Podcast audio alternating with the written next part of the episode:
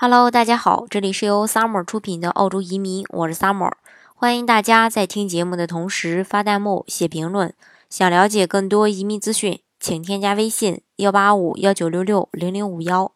或关注微信公众号“老移民 Summer”，关注国内外最专业的移民交流平台，一起交流移民路上遇到的各种疑难问题，让移民无后顾之忧。那说起澳洲的投资移民，我们必须要承认的是，澳大利亚的生意确实并没有那么难做。那这种说法不仅只是说说而已，而是用实际数据来作为一个支撑的。那由世界银行集团经过一年的数据统计，对世界上一百九十个国家做生意的各个方面进行了评估后，得出了一个二零一九年度做生意最容易的一个国家排名。澳大利亚呢位列十八位。世界银行集团每年的十月三十一日都会公布一份有关做生意最容易的国家的排名。澳大利亚一直都是位列全球最容易做生意国家的前三十名。那在世界范围内的呃范围内的一些传统移民国家当中呢，澳大利亚还是排名呃非常靠靠前的。那么这个做生意容易是通过统计哪些数据得出的呢？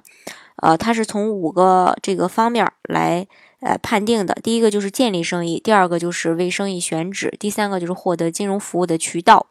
第四个呢是处理日常的生意，第五个就受到安全保护环境下去经营生意。那从这五个大方面来看，澳大利亚绝对。称得上是一个相对做生意非常容易的国家，所以如果说你正在考虑这个移民海外，澳大利亚可以作为一个首选，因为它不仅仅可以让你和你的家人获得永居身份，还可以经营自己喜欢的生意并有所收入。那只有这样才能真正的呃实现这种投资移民，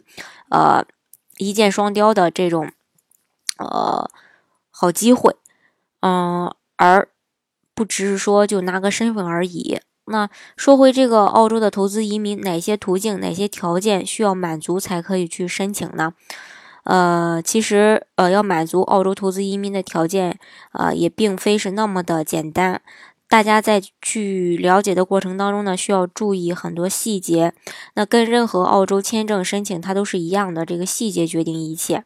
而投资移民的诸多复杂的法规更是。呃，不容这个大家忽视，一不注意可能就会导致面临被拒签。那在呃，所以说就建议这个申请人在决定办理澳洲投资移民之前，首先要对自己的情况有一个清晰的认知，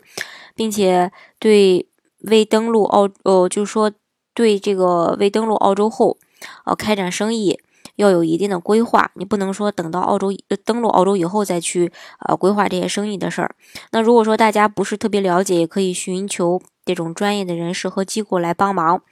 那目前澳洲幺八八 A 创业移民也是最受欢迎的一个商业投资移民项目，它是对个人资产要求最低的一个投资移民类别。呃，幺八八 A 这个是一个为期四年的临时居留签证。那幺八八 A 持有人在澳大利亚经营生意满两年以后，就可以申请转八八八永居。它比较适合适合这个国内的中小企业主。那申请的要求的话，年龄方面，主申请人要求五十五周岁以下，随行的子女在二十三周岁以下。经商背景的话，过去四个财年至少有两个财年，企业中的持股比例在百分之三十以上。那如果说你你的公司是上市公司的话，你持股百分之十就可以，并且年营业额要在五十万澳币以上。另外，对于家庭资产要求的话，是主副申请人。嗯，主申请人或说夫妻双方名下的净资产至少要有八十万澳币，呃，另外也要取得意向申请，呃，这个满足个满足这个 UR 的评分在六十五分以上，嗯，这是呃关于他的一个申请条件。那嗯，跟大家一个建议，就是说建议这个主体企业审计年度的第二年要盈利，也就是营业额加分的那两个财政年中，第二个财年公司最好要盈利。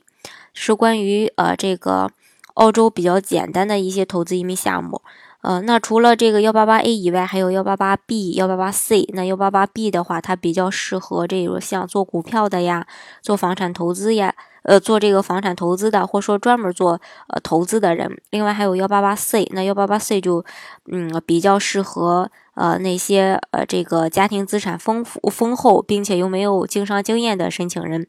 呃，这是呃这几个签证对申请人的一些不同的要求。